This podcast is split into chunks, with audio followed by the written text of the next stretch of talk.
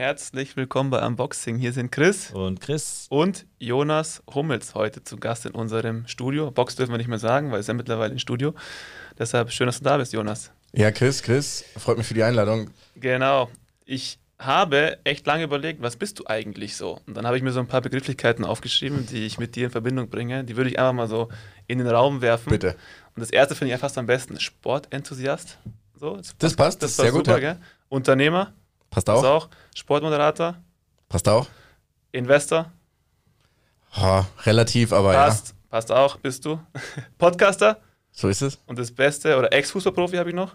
Passt auch. Und das Beste kommt zum Schluss: Student. Ja, und. ja, äh, ich müsste jetzt kurz gehen. Ähm, ich bin auch 32 Jahre alt, also sollte ich vielleicht nicht mehr studieren, aber ja, theoretisch ist es korrekt. Deshalb, ähm, ja, mega cool, dass du hier bist. Ähm, ich glaube, da haben wir ein paar Themen, auf die wir eingehen können. Richtig cool. Und äh, die erste Frage: ähm, Darf ich dich eigentlich beim Spitznamen nennen? Oder, ähm, Immer. Das möchte ich jetzt Kommt doch an welcher Spitzname. Okay, Börek, jetzt fangen wir an mit dem Podcast. du bist ähm, äh, Chief Growth Officer bei einem US-Unternehmen, Ja. lebst aber in Deutschland oder Holland? Deutschland? Deutschland. Das heißt, wann schläfst du eigentlich?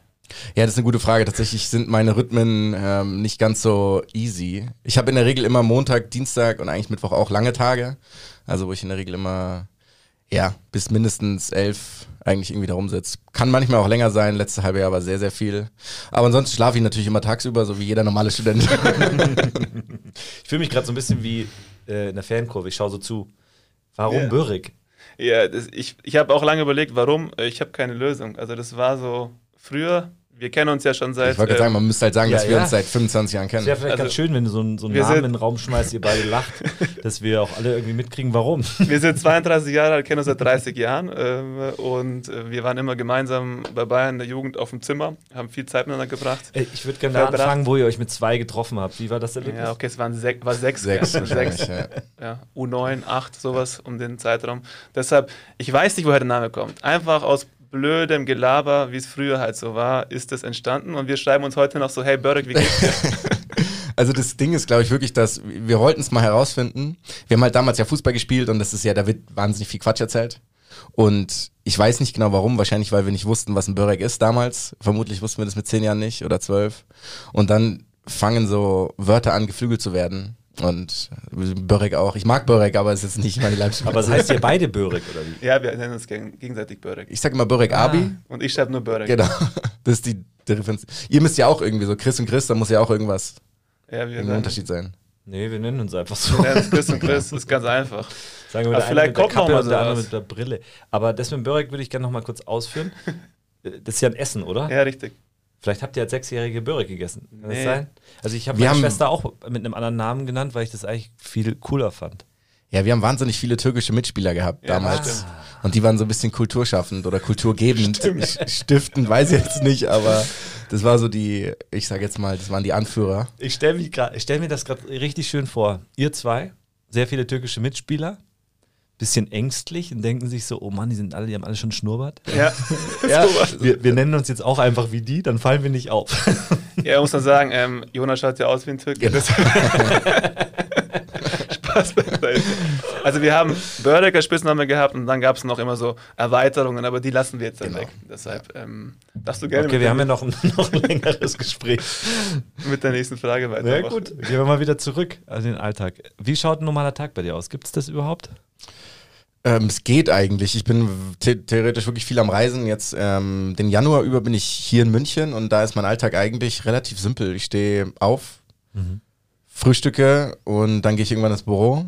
In der Regel probiere ich mittags irgendwen zu treffen zum Mittagessen, weil ich eben dann abends noch mal länger arbeite. Also probiere ich so ein bisschen mittags ähm, oder nachmittags noch soziale Aktivitäten einzubauen. Und ansonsten arbeite ich, sitze im Büro, telefoniere, so was im Endeffekt jeder so ein bisschen macht. Und natürlich, ich sage jetzt mal, das Leute treffen ist schon relativ ähm, wichtig, gerade auch in meinem Umfeld. Also so irgendwie ein bisschen Netzwerken, ohne dass man es Netzwerken, also ohne dass man es aktiv macht, weil ich bin jetzt nicht so der Fan dazu oder davon, irgendwo hinzugehen, zu expliziten so Networking-Veranstaltungen.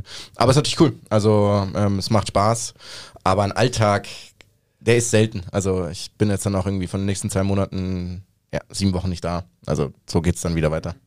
Passt perfekt zu deinem Traumtag. Du hast gesagt, ähm, das ist eigentlich ein Tag, der Menschen involviert, die du gerne hast. Ähm, und äh, was dir auch wichtig ist, Freundschaft. Ich glaube, das vereint so ein bisschen das, was du als Mensch auch äh, darstellst. Ähm, also richtig cool. Warum abends? Du hast gesagt, du arbeitest lang abends. Ja, weil wir eine amerikanische Firma sind und viele meiner, meiner Chris, das war meine erste Frage, hast du nicht verstanden? ja. Nee, aber ich wollte das nochmal aufschlüsseln. So. So, ja? Weil vielleicht arbeiten die ja auch nur vormittags, aber das würde trotzdem nicht. Zeitverschiebung. Das ist, ja, genau. nee, genau. Und ich muss auch dazu sagen, dass ich mich teilweise abends dann ganz gut konzentrieren kann, auch Ja. wenn nicht so viel Trubel ist, sozusagen, dann ist das manchmal besser. Aber vor allem liegt es daran, dass. Jetzt verstehe ich, warum du, du heute zu spät gekommen bist. genau, Du ja. bist sozusagen am Studentenleben. Exakt, ja. Ausschlafen. Ich habe auch CT, 11.30 Uhr haben wir gesagt, CT 11.45 Ja, Uhr. das ist genau richtig. So läuft es. Das heißt, er hat zwar die, die professionelle Seite, aber ist eigentlich noch gefühlt 20. So von ja, so muss es sein. Vom Intellekt auch. Aber da warst du schon immer ein bisschen weiter, muss man sagen. Das heißt, wahrscheinlich kommen wir dann auf die gleiche Ebene. Kommt immer auf die, auf die Vergleichsgruppe drauf an. Ähm, kommen wir mal ganz zurück zum Fußball. Bitte. Also du warst ja auch wirklich Fußballprofi äh, bei Unterhaching, Kapitän, ähm, hattest da auch eine, eine Karriere vor dir. Dann kam das Knie. So, ähm, Hand aufs Herz, fehlt's dir, auf dem Platz zu stehen? Ja, ja, zu gewissen Teilen schon. Also ich muss dazu sagen, ich war nie so der, ich habe wahnsinnig gern Fußball gespielt, weil ich auch dieses ganze, worüber wir uns auch kennen, dieses, ich sag jetzt mal, Quatschgerede in der Kabine und irgendwie alle sind gleich alt, alle machen dasselbe, das habe ich sehr, sehr gern gemocht, das war irgendwie echt cool.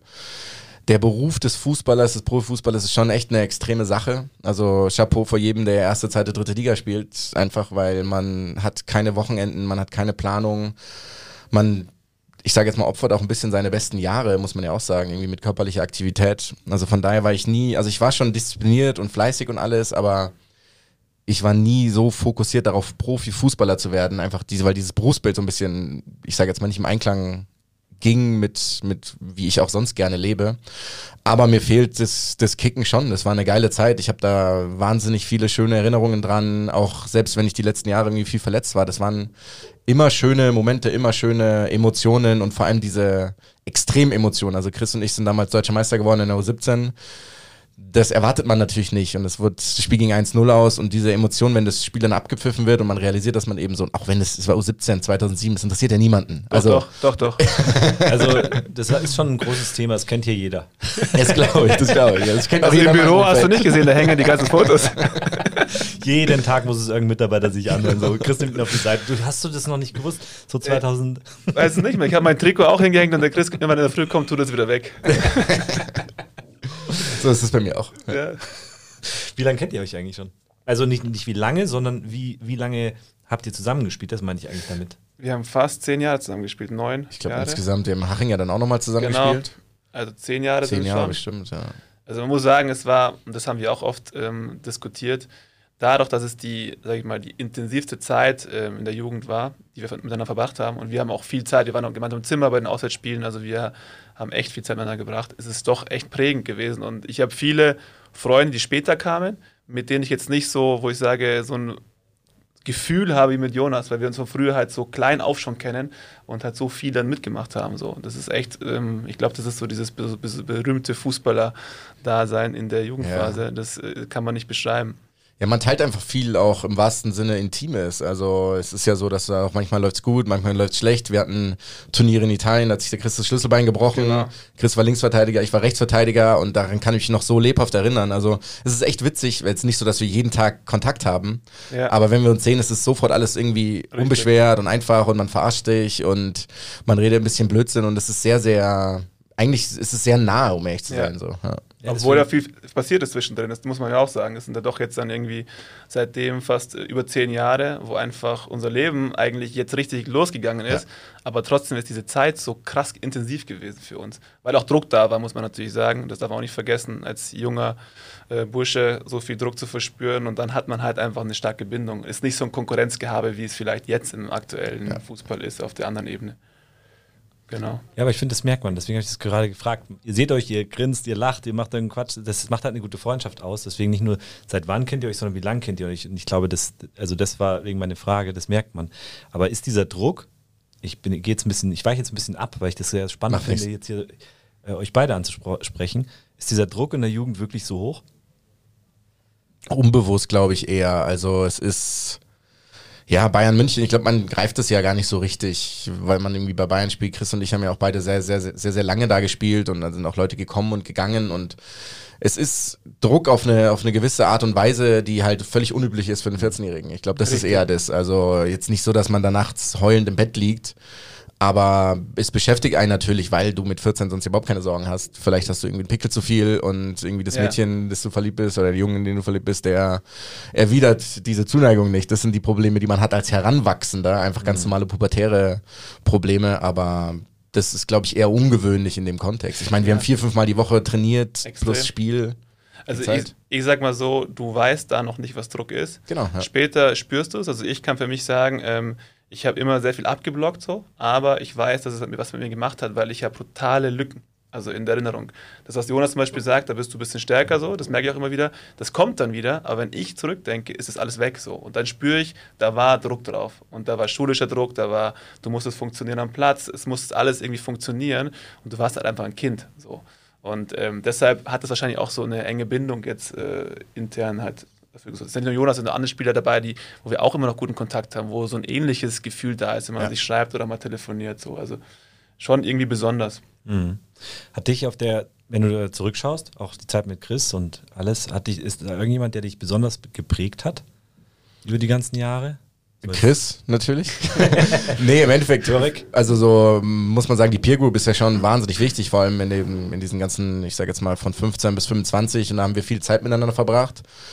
Ähm, von Trainerseiten, wenn man das mal so sieht, sag ich immer Heiko Vogel, mhm. weil der war drei Jahre mein Trainer, unter dem habe ich die schönsten Jahre gehabt, die besten, weiß ich nicht, gefühlt pädagogischen Sachen auf dem Fußballfeld, wie man an den Sport herangeht, wie man generell das Leben leben will und ja, der hat eine solche Freude an dem Sport und eine solche Leidenschaft an dem Sport an uns vermittelt. Also ich, ich krieg fast jetzt noch Gänsehaut, wenn ich drüber rede, weil das einfach wahnsinnig schöne, schöne Jahre waren. Vor allem, er hat immer mitgespielt. Das war so ein Trainer bei Bayern, wo du eigentlich, das gibt es eigentlich heute nicht mehr. Der hat einfach Bock auf Fußball gehabt, war menschlich top und ähm, wenn wir dann am Ende ein Spielchen gemacht hat, dann war er der Erste, der im Leibchen da stand und gesagt Jungs, was ist jetzt? Wir waren 16, er war 30 und er hat es einfach geliebt und das hätte ich jetzt auch gesagt so. Ja. Wir hatten ihn am längsten, aber auch jemand, der einfach, und mich hat er ja besonders geprägt, weil er hat auch rote Haare. Stimmt. sind meine roten Haare entstanden. Einfach. Technisch ähnlich wie, wie du? ja, ja, stimmt. Wo ist er eigentlich? Ja, das ist eine gute Frage. Sportdirektor in Basel ist der jetzt. Ah, Seit okay. 1.1. Ach krass, das wusste ich gar nicht. Ja. Ja, die haben jetzt gerade ein Freundschaftsspiel gegen Dortmund gehabt. Immer, wo okay. Aller eben diesen, diesen, dieses Comeback gefeiert hat. Und Heiko ist halt, also der war früher schon mal Co-Trainer und Trainer, also ursprünglich Trainer, äh, Co-Trainer unter Thorsten Fink und hat dann übernommen, ich glaube knapp zwei Jahre als Cheftrainer auch. Dann war ein bisschen äh, Fluktuation, würde ich sagen, und jetzt ist er wieder, wieder zurück. Mhm. Cool. Aber wir hatten auch zum Beispiel ein Jahr, ich glaube, es war in der U15, da haben wir in der U17 Bezirksoberliga gespielt. Und da gab es einen Rekord von 60 München, die haben ein Jahr vorher aufgestellt, das waren mit den Benders und Timo Gebhardt, das war eine wahnsinnig gute Jugend. Und wir waren so ein bisschen drauf und dran, diesen Rekord zu brechen und haben dann gegen den Tabellenletzten verloren. Und es war so, die Regel war, wenn wir gewonnen haben oder nicht verloren haben, kamen wir am Montag und haben Tschechenrolle gespielt. Das ist so eine gewisse ja. Spielform, die uns am meisten Spaß gemacht hat, mit drei Teams. Gewinner bleibt auf dem Platz. Und dann haben wir verloren gegen den Tabellenletzten. Und montags beim Training Heiko ist jetzt nicht ausgerastet, das ist zu viel, aber war halt relativ sauer und hat so ein bisschen quasi eine kleine Standpauke gehalten und dann hat er, quasi war das zu Ende und dann hat er kurz gelacht, so, und jetzt spielen wir Tschechenrolle. Und das ist mir so in Erinnerung geblieben, weil es einfach so, Geil. warum abstrafen, wenn etwas ja. gut funktioniert hat? Und es war einfach von der Art und Weise her das Beste, weil wir haben dann alle angefangen zu lachen, alle Tschechenrolle gespielt, mit Ikic hat die wie immer alle auseinandergeschossen. und ja, das waren so, das sind so Erinnerungen, die werde ich nie vergessen in meinem Leben. Also, ja. Also, aber, man aber, nennt ihn auch Lexikon übrigens, weil der weiß. Ja, ja. Niemand nennt mich so. aber was für ein cooler Move. Voll. Also auch führungstechnisch brutaler Move. Mhm. Der war damals 30, ne? Also der war jünger als wir jetzt. Ja, eine, eine Mischung aus wahrscheinlich eigener Motivation und auch einem einfach einem gesunden Menschenverstand. Und das hat er einfach gehabt. Ja, das wenn ihr so auch erzählt, ihr habt selber mitgespielt. Ich glaube, er konnte sich saugut in, in so einen Jungen reinversetzen. Ja. Und wir wissen es alle da hat oftmals Strafe überhaupt nichts gebracht. Das war eher so nochmal Frust. Und ich dachte, hey, Moment mal, ich brauche was anderes. Ich brauche jemanden, der mir gerade zuhört oder wir über das Problem reden oder mich pusht auf positive Art und Weise. Deswegen geile Geschichte. Voll. Schön. Cool. Bevor wir zum Hauptteil kommen, hast du noch eine Werbeeinblendung. Hab ich die? Ja, du, darfst, okay. du hast das zum Drücken. Was soll ich Ach so, machen? ja, ich drücke. du drückst, ich sag. Oh, Top. Ähm, ich habe es Jonas vorher gesagt, ähm, wir, wie ihr schon wisst, haben eigene Boxen entwickelt, ähm, Silent-Boxen, die wir hier natürlich ganz geschickt auch platzieren wollen. Ähm, gibt Meetingboxen sind das? Meetingboxen sind es, genau. Für Podcasts, für Meetings, für was auch immer man damit vorhat. Kann man bei uns erwerben mit einem Rabatt, wenn man über den Podcast dazu kommt. Ähm, einfach anfragen und dann ähm, kriegt ihr alle Infos zugeschickt. Genau, und auch einen schönen Rabatt und kann man auch draußen einsetzen. Wir haben ja auch Outdoor-Boxen inzwischen. Das Yes. war es im Grunde eigentlich schon. Wer sich dafür interessiert, sehr gerne so silent-box.com. Das war's. Mach mal das zweite Intro. Du siehst, wir haben uns mega viel Mühe Wahnsinn, gegeben. ich bin wirklich, ich bin begeistert. Ja. Ja, man kann auch schnell und einfach solche Sachen Ja, ja. machen. Hallo, wir haben voll lang dafür Man muss nicht das über, über alleine schwer, da muss man immer das alles so aufblasen. Weißt die haben ein Studio, die haben große Mikrofone. Wir machen das ganz einfach.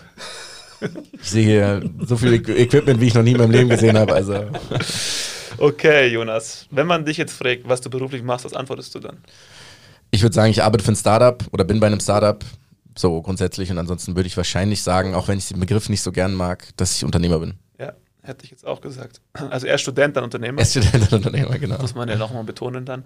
Aber ähm, okay, das heißt, ähm, das ist auch dein Fokus, ähm, das ist dir auch wichtig. Du hast ja noch deine Nebenprojekte wie Podcast, das sind einfach Sachen, die du gerne machst, auch DAZN. Mhm. Ähm, du bist Unternehmer bei, Ja, ich muss den Titel mir echt, das ist nicht so einfach. Es gibt echt Titel, die kann man nicht so gut aussprechen. Ja. Wahrscheinlich ist es nur bei mir so, aber Chief Growth Officer und Co-Founder bei Rippleworks Korrekt. Genau. Korrekt. USA. Genau so. Ja. Ich war so nervös wegen diesen Crows. Ich mach nichts. TH ist immer als Deutscher so ein bisschen, ne? Das lernt man auch immer, wenn man irgendwelche, also im deutschen Sachen macht, auf gar keinen Fall ein TH. Das ist so, äh, macht nichts. Macht nichts. Ja, wir arbeiten ja dran, gell? Chief Genau, Gross wir Officer arbeiten kannst du auch sagen, dann ist das hat irgendwas mit Ja, Bilanz zu tun. ähm, Chief Growth Officer, würde ich sagen. Ja, ist so die sagt man das. Hört sich genau, ist ein Das hört bisschen- sich richtig gut Ja, an. das hört sich richtig gut an.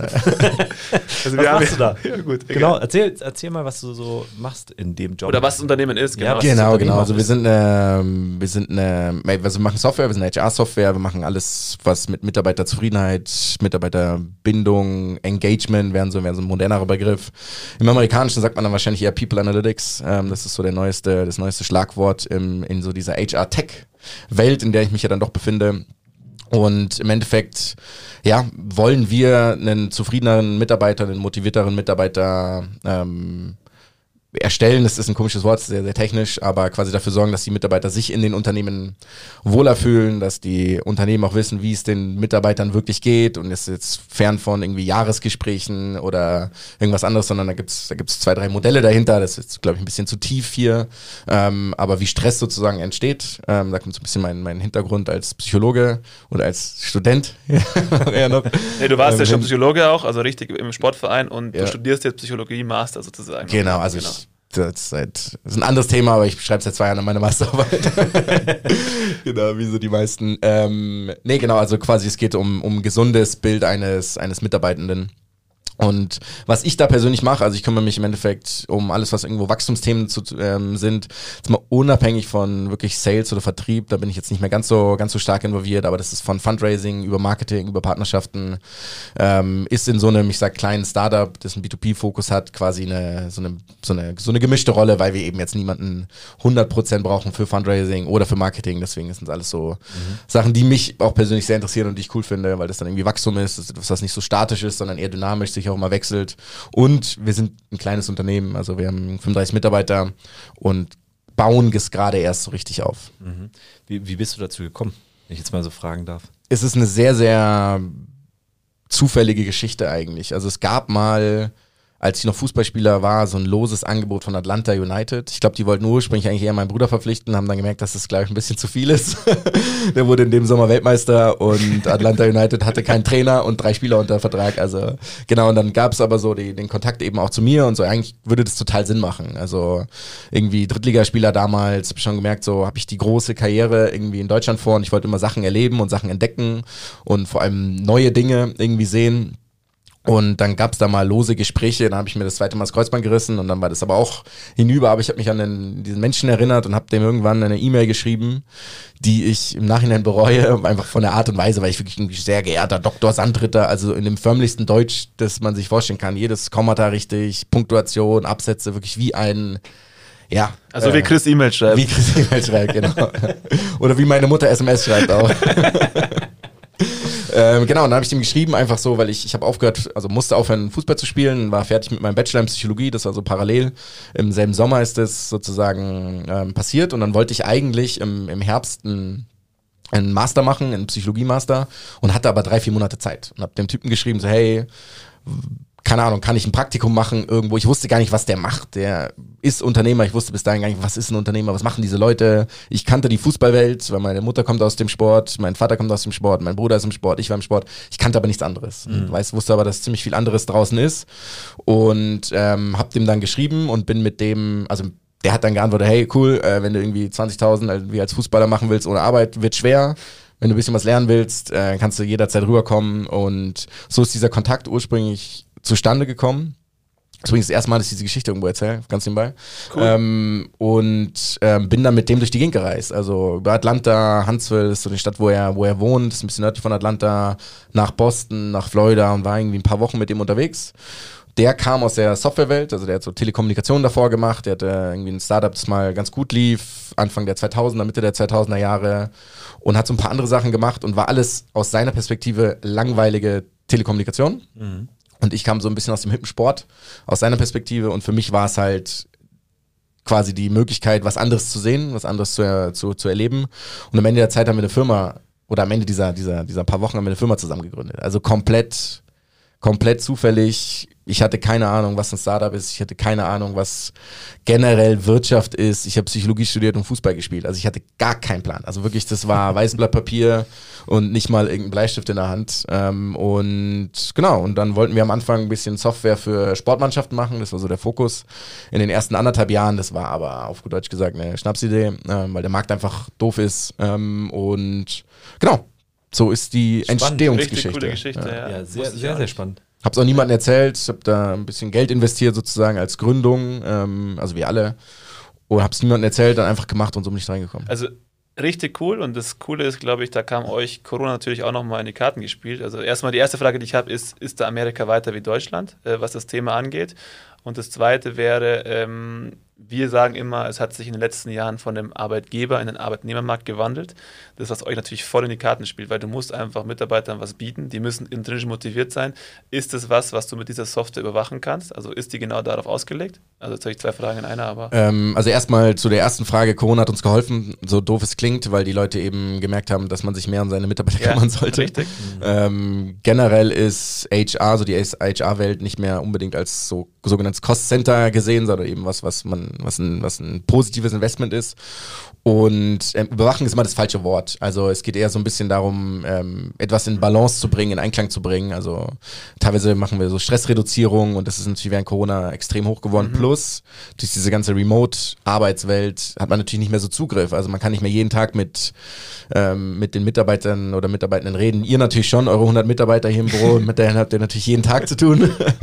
Aber ähm, dementsprechend sind die natürlich auch, wenn ich jetzt unser Unternehmen anschaue, wir sind in Europa Europa, in ähm, quasi in, in Georgia, in Alabama, in Texas, in Oregon, in Kalifornien. Also wir sind einfach überall verteilt von den Mitarbeitern. Das heißt, wir sind so geboren worden und ähm, sehen natürlich auch den, den, den, ich sag mal, das Negative daran, wenn man sich eben nicht so viel sieht, da verliert man dann so den Anschluss und es gab ja auch jetzt genug Themen zu, weiß ich nicht, alle Leute verlassen ihren Job, kündigen, ja. dann gibt es diese Quiet Quitters, die sogenannten, die einfach nur ihre Arbeit absitzen und nichts mehr tun, weil mhm. sich immer niemand wirklich um sie kümmert und die haben ja auch alle irgendwelche, weiß ich nicht, Wehwehchen ist das falsche Wort, aber die haben Sachen, die sie machen wollen, vielleicht wollen sie sich entwickeln, kriegen das nicht so richtig hin und war für uns ein Boost, ja. Mega hochspannend, ja, wirklich hochspannend, weil ich meine, das sind wir, die so Step by Step wachsen, ist ein Wahnsinnsthema für uns. Was können wir machen, dass Mitarbeiter zufrieden sind so und das, das, das ist ja rein psychologisch schon so unfassbar vielfältig und facettenreich und gleichzeitig ist es dann wieder also intrinsisch sehr facettenreich, sag ich mal, und extrinsisch, aber auch wieder so, was kannst du noch an Benefits geben oder was sind wirklich Benefits, die jemandem was bringen? Ja. Wir hatten letztens noch den Spruch, was hat sie gesagt im Bewerbungsgespräch so, also ähm, was habt ihr denn so an Benefits und bitte lasst den Obstkorb Ja. weg. wir, äh, wir haben Obstkorb, ja, das ist das Wichtigste. Ja, es ist eben halt ein Mini-Teil. Also so Benefits sind ein Teil von dem ganzen Resultat der Mitarbeiterzufriedenheit. Ne? In, den, in den seltensten Fällen geht es um eine Gehaltserhöhung. Also und das ist, da ist alles mit dabei. Da geht es auch nicht darum, irgendwo einen Kicker rumstehen zu haben. Ne? Kultur ist ganz, ganz viel mehr als nur, ich habe ein nettes Arbeitsumfeld. Und ähm, deine Frage habe ich übrigens nicht beantwortet. Mit, ist Amerika weiter? Amerika ist ganz anders, was diese Arbeitswelt betrifft. Also erstens gibt es nicht so enge Datenschutz, ähm, ich sage jetzt mal Rahmenbedingungen. Also da ist Europa einfach am weitesten positiv formuliert, muss man einfach sagen. Für uns ist es dann eher manchmal ein bisschen schmerzhaft, Ja. das da zu umgehen, aber, aber nicht zu umgehen, sondern sich so Gedanken quasi zu machen. Gedanken zu machen darüber, wie man damit einhergeht, weil das ja noch sensible Daten sind. Ähm, Amerika ist, es gibt kein Arbeitsrecht, ne? Also ist auch niemand von uns, es gibt keine Arbeitsverträge. Also wir haben noch, wir können bis zum Ende des Monats kündigen. Es gibt Unternehmen, da können bis morgen gekündigt und kriegst aber morgen kein Gehalt mehr.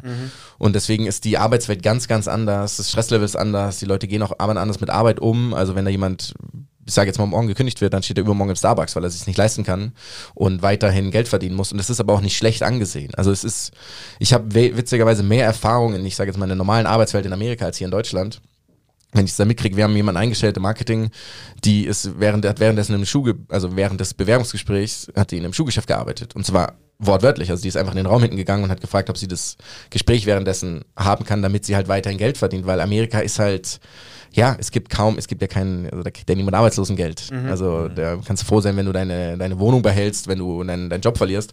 Und deswegen ist die Einstellung zur Arbeit eine andere. Ähm, ich will das gar nicht werten. Ich will nicht sagen, dass das eine besser ist als das andere. Aber ob Amerika weiter ist, ich würde es eigentlich eher verneinen, weil sie, glaube ich, jetzt erst dahin kommen und zu sehen, okay, eine Arbeitskraft ist keine Zahl und sorgt nicht für mehr Umsatz oder für irgendein, weiß ich nicht, irgendwas anderes, sondern es ist ein menschliches Wesen. Ja. Ja, auf irgendeiner Ebene nähern wir uns da ja auch an. Also durch den Druck, der entsteht und auch die, die ganzen Krisen, die wir Ja. haben, kommt es in Europa auch, aber auf einer anderen Ebene. Deshalb wird das Thema für alle interessant sein. Also hoch, hoch spannend. Da könnte man, glaube ich, noch eine ganze Stunde Absolut. nur über das Aber Thema sprechen. äh, da habe ich noch eine Frage. Was ist so der Hauptzielmarkt dann für euch oder wie sind die Zielmärkte verteilt? Ähm, also im Endeffekt, wir haben so eine, also die Hauptzielgruppe sind immer Unternehmen, die ein bisschen größer sind. Also wir sagen eigentlich ab 500 Mitarbeitern, weil darunter kannst du viel noch informell machen. Ähm, und es ist dann auch ein bisschen größeres Investment ähm, im wahrsten Sinne. Und wir sagen immer, wir haben so eine, also so unser ideeller Kunde ist, das sind, sind Teams, die sehr starken Performance-Druck haben, die irgendwo verteilt sind, also die nicht in einem, in einem Raum sitzen, in einem Gebäude sitzen, sondern so ein bisschen, ja, auf der ganzen Welt verteilt, in verschiedenen, weiß ich nicht, vielleicht gibt es sowas wie eine Polizei, die ja quasi die Polizei, die Polizisten fahren ja auch rum durch die Gegend und die sind ja nie irgendwie bei ihren Vorgesetzten. Ähm, und die sind, und sind eben sehr stark unter Stress. Also das sind so die Haupt, der Hauptzielmarkt und da im Endeffekt momentan jeder unter Stress ist, ist das eigentlich ähm, so ein bisschen breiter. Aber wir haben einen großen, wir sind im, im, im Public-Sektor, im öffentlichen Sektor in den USA sehr groß. Cool. Hochspannend. Ja, Äh, ich glaube, da ist halt ein krasser Markt oder da muss man den Markt auch so krass beobachten gerade. In welche Richtung geht es? Ich meine, wir beide diskutieren jede Woche über irgendwas mit so Mitarbeitern. Mhm. Aber lass uns mal wieder von den schwereren Themen, Ja. Themen zu den leichteren kommen. Sport. Endlich wieder Kopf ausmachen. Sport, nicht nur Fußball. Du bist ja wirklich super, ähm, also facettenreich und weil es irgendwie eine Leidenschaft, Vielfalt auch bei dir ist, ähm, wie man ja so mitkriegt, woher, woher kommt es? Kommt es nur von den Eltern, wie du vorhin schon so angeteasert hast? Oder Also Prägung ist da mit Sicherheit groß, weil ich eben aus einem Sportlerhaushalt komme. Meine Eltern haben beide in, in Köln an der Sporthochschule studiert, waren beide Leistungssportler. Meine Mutter war Wasser Wasserballerin, mein Vater war Fußballer, danach Fußballtrainer. Es ist schwierig, da keinen Sport zu machen. Ich muss dazu sagen, ich liebe Sport. Es gibt mir wahnsinnig viel Positives. Es gibt mir so eine gewisse, so ein, ja, Ausgleich ist fast das falsche Wort, sondern es ist eher positiv. Also es ist so wirklich, dass ich dann meine, meine Tage danach richte und mir denke, jetzt cool, jetzt kann ich wie Tennis spielen, wenn es dann irgendwie geht mit den Knien und bereite mich da richtig drauf vor. Also es ist einfach Teil meines, meiner Identität. Ja, das, deshalb habe ich diese Frage auch nochmal mit aufgenommen gehabt, weil das ja nicht nur der Fußball ist, was man ja meinen könnte. Du bist ja auch viel breiter aufgestellt. Ich meine, wir kommen gleich zu der nächsten ähm, Tätigkeit bei der Zone. Also reden konntest du schon immer viel und gut. Deshalb ähm, passt es ja auch irgendwie, aber da machst du ja auch nicht nur Fußball, oder? Also da hast du auch schon mal ein paar, also ja, du machst Fokus Ja. Fußball, aber du hast schon Ausreißer gehabt, mal im Basketball oder Genau, ich habe mal. Basketball gemacht. Ähm, inzwischen würde ich sagen, hat so der, also der Fokus jetzt ein bisschen, der zweite Sport ist inzwischen Tennis bei mir. Okay. Also ich war schon immer ein riesengroßer Federer-Fan, hat natürlich jetzt aufgehört, aber heute Morgen, weil du ja gefragt hast, wie so mein Tag aussieht, ich bin um, ich glaube um halb sieben aufgestanden, habe dann erstmal eine Stunde Tennis geschaut, während, ähm, während ich so ein bisschen gefrühstückt habe und einen Kaffee getrunken habe und äh, dann ist Nadal ausgeschieden, was ein bisschen dramatisch war, aber so ähm, verändert sich der Fokus und aber ich habe viel oder habe ein paar Mal NBA kommentiert bei der Zone. War da so, ich würde sagen, Springer in diesem Expertenteam. Ja.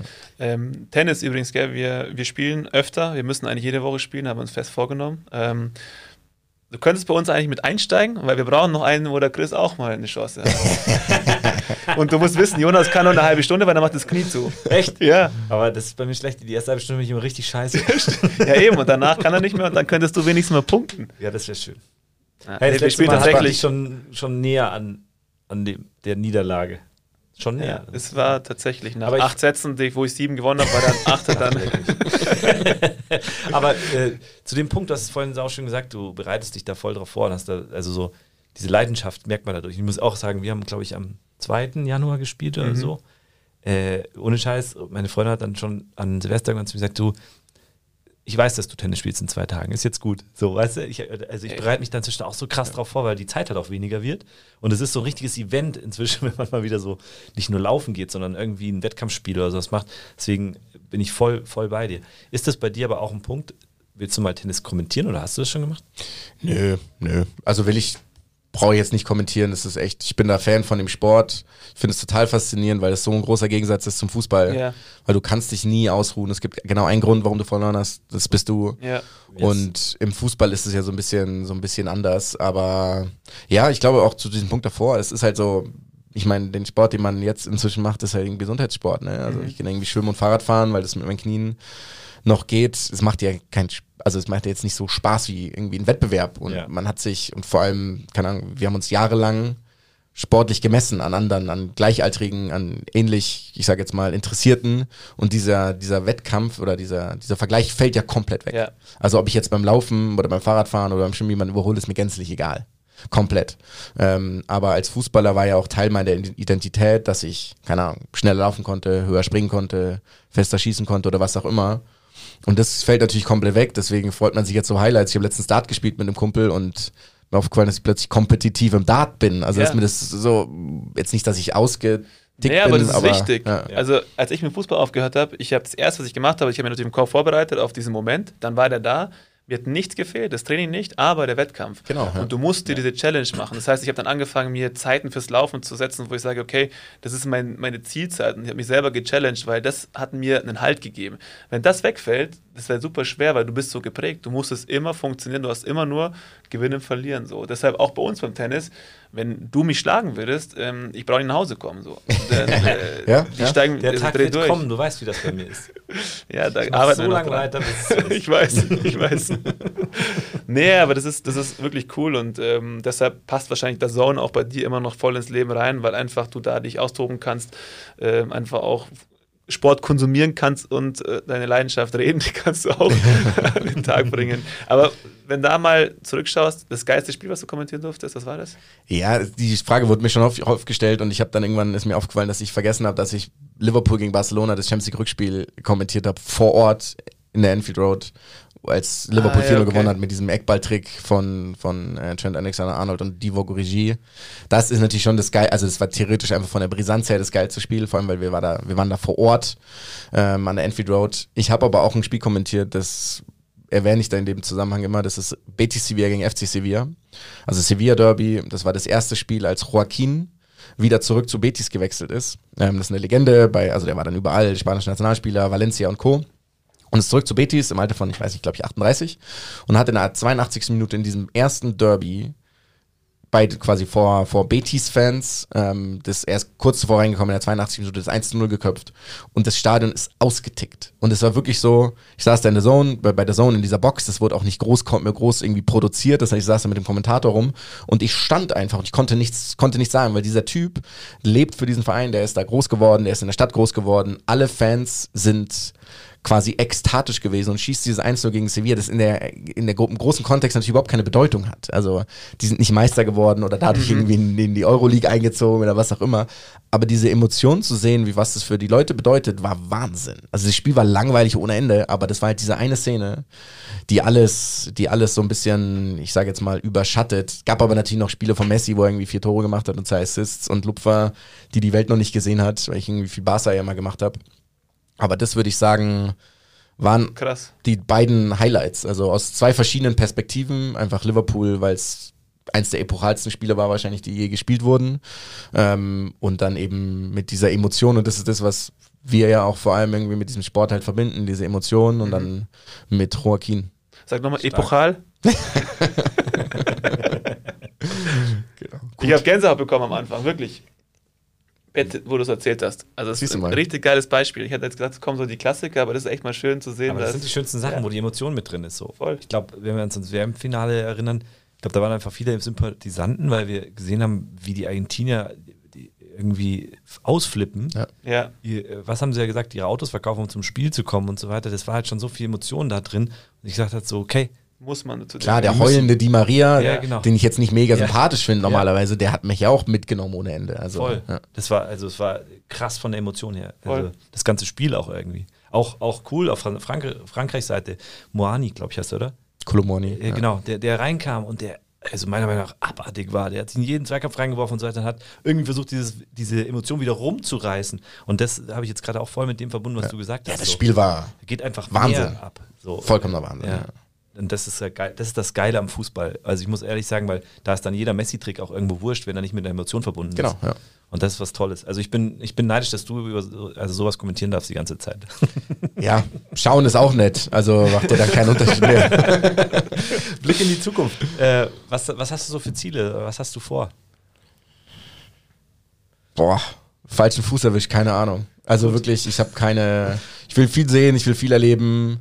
Ich muss nicht zu Hause sitzen und Netflix schauen oder eigentlich auch mal ganz nett, aber ich bin ein sehr, sehr extrovertierter Mensch.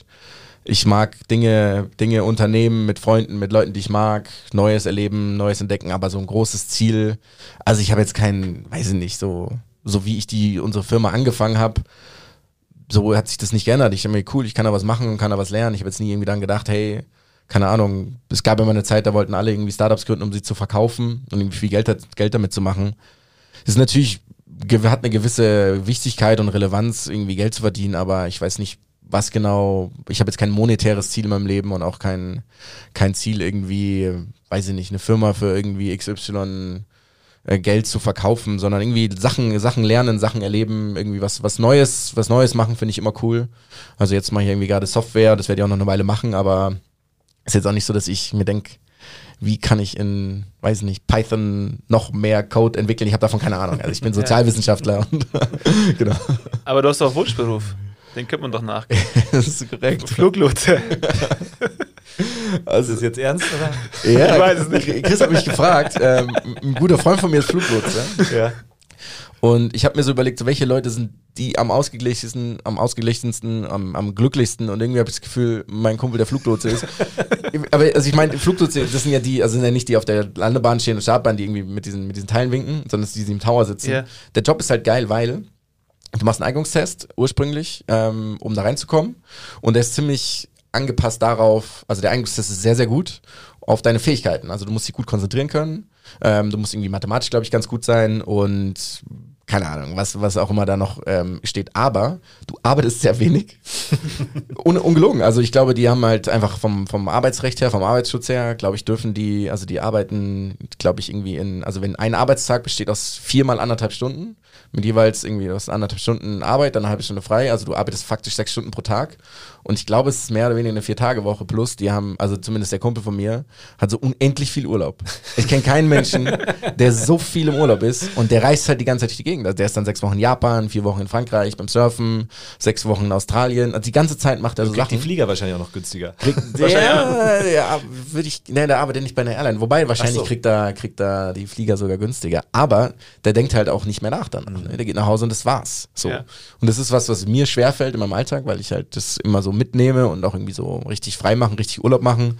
Mache ich schon, aber fällt irgendwie ein bisschen, ein bisschen schwerer, weil man ja viel, viel Gedanken daran hat. Das wird euch ja nicht anders gehen. Und Ja, der, total. der geht nach Hause und das war's, ne? Also der geht, der verlässt diesen Raum und denkt keine Sekunde mehr darüber Was nach für ein schönes Gefühl. kann er den Flieger besser lotsen. ja. Also in der Regel machst du es oder, also du machst es gut oder ist es ein Super-GAU passiert. Ja, und das, genau, deswegen ist das echt ein, ich finde, also ich wurde zu wenig aufgeklärt, als ich jung war, dass es diesen Beruf gibt. Weil die verdienen gut Geld. Also die verdienen Ja. richtig, richtig gut Geld, haben viel Urlaub, denken nicht drüber nach. Das ist irgendwie. Ja. Geiler Wunschberuf einfach. Ja, ich finde das super. Ich finde, das passt auch gut zu ihm. Nee, das ist auch Ja, anspruchsvoll, glaube ich. Sonst würden die nicht so, so viermal Ja. eineinhalb Stunden, weil das Das ist mega wahrscheinlich anspruchsvoll, ja. Mega im Kopf, weil du ja, musst ja die ganze Zeit dran sein, dass da nichts passiert. Ich meine, jeder, der beim Flughafen war, denkt sich, äh, also was ist denn das hier? Wie, wie, wer steuert das denn eigentlich alles hier? Ja, vor allem, du musst halt, also das, ich meine, wir, jeder, der zuhört, wird ja, ich bin jetzt nicht so derjenige, der sich auf eine Sache gut fokussieren kann. Und da musst du das halt, deswegen ist es ja komplett konträr zu meinen Fähigkeiten Ja. und Eigenschaften. Aber ist ja auch normal, dass man sich das sucht dann wahrscheinlich, was du vielleicht genau im Gegenteil hast. Das also kann vom sein, Kopf ja. her. Ja. Ob es dann dich als Charakter wirklich glücklich macht, das wirst du man halt testen. Aber es ist halt eine, Wahrscheinlich wäre mir langweilig nach zwei ein richtig Wochen. geiles Beispiel, weil so würden wir wahrscheinlich auch antworten, wenn uns jemand fragt, so hey, wir wünschen uns auch einfach einmal vielleicht so ein bisschen eine gewisse Ruhe. Aber auf der anderen Seite können wir mit der Ruhe gar nicht umgehen. Genau, ja. ja. So einen Tag in der Woche wäre Ja. wenigstens geil. Wo Ja, du so kleine komplett. Ziele. Aber, Ja, das, aber es ist der Hammer. Geiles Beispiel. ja. Also ich glaube, über den Job hat noch nie jemand gesprochen. Nee. Wir haben jetzt Werbung für einen Job gemacht. Wahrscheinlich denken sich jetzt alle Fluglotsen so, nein, jetzt hat jemand gesagt. Bewerbt euch, bis ihr 25 seid, danach ist es spät. Sehr cool. Okay, ähm, die moderne Welt der Medien, also mitunter Social Media, wie, wie stehst du dazu? Wie, wie wir wissen, hast du ja, ich glaube, nur LinkedIn. Ja. Und das auch nicht so mega aktiv. So. Ne. Ähm, ist es nicht eigentlich etwas, was du mit deiner Stimme, jemand, der reden kann, der intelligent ist, der die Zusammenhänge auch sehr schnell versteht, ist es nicht eigentlich etwas, was du besser nutzen könntest, so für dich, also sag ich mal, oder warum machst du es nicht? Mit Sicherheit kann ich das besser nutzen. Ja. Also ich nutze es ja, faktisch gar nicht. Also gute Frage. Ähm, nee, ich sollte es, ich Ja, sollte ja. es wahrscheinlich mehr, mehr benutzen, mehr verwenden. Ich bin irgendwie einfach nicht so der Typ. Also ich verfolge das schon und ich, ich bin auch bei LinkedIn und lese mir Artikel durch und ja, check auch andere Sachen aus, aber ich bin einfach nicht der Typ dafür. Ich bin zu vergesslich, ich bin zu unverlässig, ich bin zu unkreativ, was Content angeht. Ich weiß nicht, poste alle Jubeljahre mal irgendwelchen Repost bei LinkedIn von uns, like vielleicht mal was. Ich weiß, ich weiß gar nicht warum. Irgendwie, ich fühle es nicht so selber zu machen. Ähm, es ist Ist einfach völlig nicht, in Ordnung. Völlig in Ordnung. Ja. Ähm, ich, eine Anekdote, ich habe es ja, Ja. versucht, ihn zum Beispiel wieder zu bringen. Ich habe ihn so. mal ähm, äh, mit Anfang 20 am Institut, wo ich gearbeitet habe, zur ja. Social Media Expertentagung als Experten eingeladen, obwohl er keine Ahnung von Social Media hatte. Aber es hat, ähm, hat nicht funktioniert, er ist nicht hängen geblieben. Ich finde es ja cool, wenn ich finde es auch cool. Ich, ich finde auch einfach gut zu sagen, so, hey, das liegt mir nicht oder so. Aber es ist halt so konträr, wenn man so von draußen au- hinschaut, Klar. Und, ähm, dich als Kommentator kennt und so weiter und merkt, was für eine Tiefe du eigentlich hast in den Sachen, wie du sie argumentierst und so weiter. Und das ist ja eigentlich genau das, was auf so Plattformen stattfinden sollte. Und da sieht man immer wieder so ein bisschen das Politiker, die Politikerkrankheit, sage ich mal, sind oftmals die, die Politiker, die eigentlich nichts zu sagen haben, aber unbedingt was sagen wollen. Ja, Und ja. so habe ich das ein bisschen ja, sag ich mal, empfunden gerade. man muss ja sagen, Frage. Vom, also so als Typen, wie du dastehst, ähm, so wie du bist, du bist intelligent, du hast es am Kasten, du siehst die Welt richtig, du bist Psychologe, das heißt, du verstehst auch die Menschen in der Tiefe. Noch nicht übrigens. Ja, bald, bald. Ähm, deine Stimme wäre viel wertvoller wie Stimmen von ganz, ganz vielen, die dort aktiv sind. Deshalb haben wir gesagt, hey, eigentlich müsstest du jemand sein, der da vielleicht mal einfach vorangeht und auch mal mit deiner, sage ich mal, sehr klaren, straighten Art auch mal einfach Klartext spricht so und nicht dieses Verweichlichen ständig. Du bist ja jemand, der sehr straight ist und das fehlt dir oftmals so. Deshalb ähm, wäre es eigentlich perfekt, aber es muss natürlich auch von innen heraus kommen und du musst Bock drauf haben, klar. Perfekte Pla Plattform wäre eigentlich Clubhouse gewesen, oder? Ja, ja, da kann man zumindest mehr reden, ja. ja, ich weiß nicht, also man muss natürlich schon sagen, es gibt schon, also ich habe schon eine kritische Meinung gegenüber. Also auch LinkedIn, wenn ich mir das anschaue, denke ich mir so, ihr seid ja echt ganz schön, ganz schön erfolgreich, alle Menschen, die da sich bewegen. Also interessant. Nee, ich weiß nicht, es ist, für mich ist so, ist ganz dumm oder ganz, ganz ähm, einfach. Es ist halt eine, man kann ja sich als etwas ausgeben, was man nicht ist. Und das finde ich dann irgendwie schwer. Also ich meine, ich glaube, ich schon, ähm, können wir mal machen. Wir können mal sechs Wochen ein geiles LinkedIn-Profil von mir machen mit geilen Posts und dann denken Leute danach, weiß ich nicht. Ich meine, ich wach auch auf jeden Tag mehr oder weniger oder jede zwei Tage denke ich mir, was machen wir da eigentlich? Was mache ich da eigentlich? Kann ich irgendwas? Was kann ich denn eigentlich? Und das findet natürlich auch irgendwie nicht statt. Und mal macht's dann jemand und dann kriegt's aber im Zweifel oder im Glück mal ein bisschen Aufmerksamkeit und irgendwie so, weiß nicht, mir fällt es auch schwer aufzustehen manchmal oder wenn es irgendwie draußen grau ist und dann irgendwie jedes Mal vorzugeben, wie toll alles ist. Ich glaube, das ist einfach eher Ja, ich bloß der Aufwand. Ich verstehe Also, dich komplett. Ich meine, wir, wir selber sind jetzt auch nicht die, die Nee. sehr viel über sich selber machen. Ganz das hat auch wenig. was mit, mit Zeit zu tun, wie man das Ganze empfindet und so weiter. Deswegen hochinteressant, wie du das siehst. Also finde ich, finde ich cool. Ich glaube trotzdem, dass ich mir eine 5 Minus geben würde, was es angeht. Ja, das besser wird's nicht. ich habe eine Box für dich, Jonas. Oh je. ähm, mach sie mal auf. Ein Geschenk und eins, äh, was du kommentieren sollst. Das äh, kleine. Zwei Sachen. Ja, ich, hab noch ist auf jeden Fall zu leicht. ich hätte ich 20 schon sagen. reinlegen können, aber es ist, es ist wie immer ein Zettel. Und Schokolade. Du kennst es eh schon. Der Chris kennt es nicht, aber wir haben letzte Woche schon drüber gelacht. Genau, also Was siehst du? ich sehe ein Bild von äh, circa zehn Jugendspielern des FC Bayern München mit fünf Damen einer oder vielleicht sogar der ersten ähm, Girlband, die oder äh, ähm, wie nennt man das äh, hier? die wurden gecastet, Castingbands. Genau, Also es sind Castingshow. die No Angels plus zehn Jungs der U10 vom FC Bayern München. Und wir haben die, das ist mein erster Flug gewesen. Meiner auch. War deiner auch? Ja. Genau, wir hatten damals ein Hallenturnier in Greven, also irgendwo im, im Ruhrgebiet. Ähm, und ja, da, ich Wir hatten beide Windeln an, weil es wir hatten Windeln an und haben halt die No Angels getroffen. Und das war auch, das war wirklich monumental damals. Also für uns, es war, Was denkt so ein Zehnjähriger in dem Moment? Also in welche Richtung der fünf denkt man da? Also du, du siehst Jonas sein Gesicht, das können wir dann auch ich war posten. so Ähm, unendlich wenig in der Pubertät, ich er habe gar nicht keine gedacht. Ahnung gehabt, wer die sind und äh, hat sich nur Sorgen gemacht um den Flug danach. Genau, ja. Ich, ich saß neben, ähm, neben einer, einer Dame, die, glaube ich, über tausendmal schon geflogen ist. Stimmt. Ähm, genau. Das war ganz in, ganz, ganz in Ordnung, weil die war super entspannt und ich jetzt nicht, dass ich Angst hatte, aber. Doch, doch. Ja, ja. also, das ist auf jeden Fall eins der lustigsten. Das können wir posten. Ja, das, das haben wir raus. Das müssen wir echt Das mal aussagen. Ja. Ich hätte auch das von der deutschen Meisterschaft nehmen können, aber das fand ich irgendwie witziger. Ähm, Was ich relativ interessant finde, dass ähm, von diesem Bild sind schon noch vier, fünf Leute, mit denen ich auch immer noch Kontakt habe. Ja. Also jetzt nicht mega Ich regelmäßig, aber man witzig. hört sich, ja. Also Vanessa Petruo. das ist für dich, aber das kannst du dir zu Hause aufhängen. Ich habe es dir vorher geschickt. Das ist auch Du musst es großartig. Chris mal zeigen, weil der kennt die, die schönen Bilder hier gar nicht. Ich Genau, das ist glaube, ein Bild von, von, von eben Chris und mir.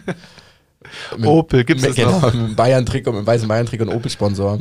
Aber, Da aber waren es- wir zehn. Man sieht euch da schon an, dass ihr eher so die zurückhaltenden Ja, waren wir auch seid. tatsächlich. Das ist schön. Ja, wirklich. Klar, komplett.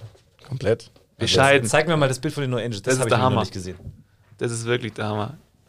Ich finde es geil, dass du die noch hast, weil ich habe kaum Bilder. Alle Bilder, die, von, die ich von damals habe, habe ich immer von dir. Hey, letzte Woche hat die Anja mir dieses Album hochgelegt. Das war im Keller und da habe ich mir angeschaut und ich habe das zum 18. Geburtstag bekommen von meinen Eltern. Echt? Also so ein Bayern-Album. Ja. Und da waren diese ganzen Fotos drin, also die irgendwann meine Eltern mal gemacht hatten. Das ist super schade, weil hätte es damals Smartphones gegeben, wir hätten so geile Sachen, wo man einfach mal zurückblättert und mal schaut. Das ist echt, ich glaube, da werden wir in 10, 20, 30 Jahren echt Spaß haben mit diesem Ja, Handy. klar, auf jeden Fall. Weil du so viel dokumentierst und es gibt, also kennst du wahrscheinlich auch, Chris, von früher.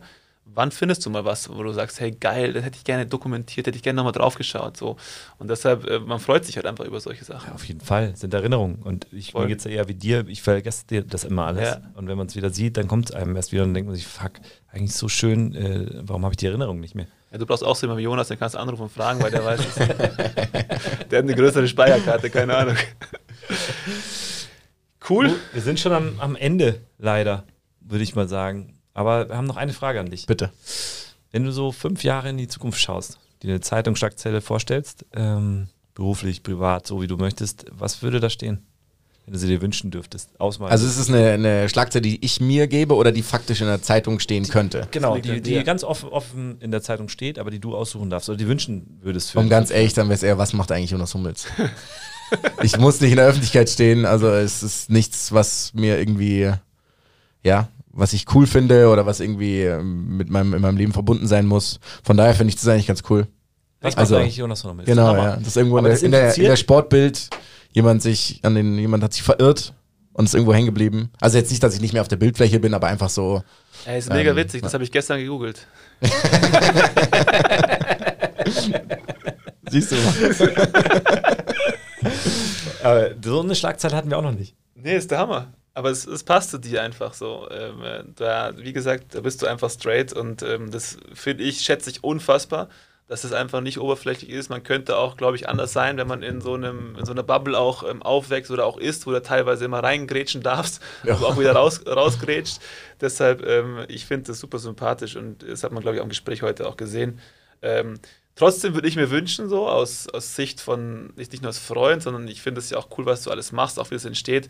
Äh, ist ja auch eine Inspiration für viele andere Menschen. Vielleicht musst du da auch anders denken in Zukunft, wie du nach außen auftrittst, weil du ja doch sehr viel Positives damit nach außen geben kannst. Also der Psychologie-Background mit dem, was du eigentlich da bist, auch mit den Problemen, die du hast. Also dass auch jemand sieht, der sagt, hey, auch ein Jonas, der Lebemann, hat äh, mal Probleme beim dunklen Wetter, sagen, ey, ich muss jetzt mich aufraffen, dass ich jetzt hier mal aufstehe, obwohl ich tausend Sachen zu tun habe.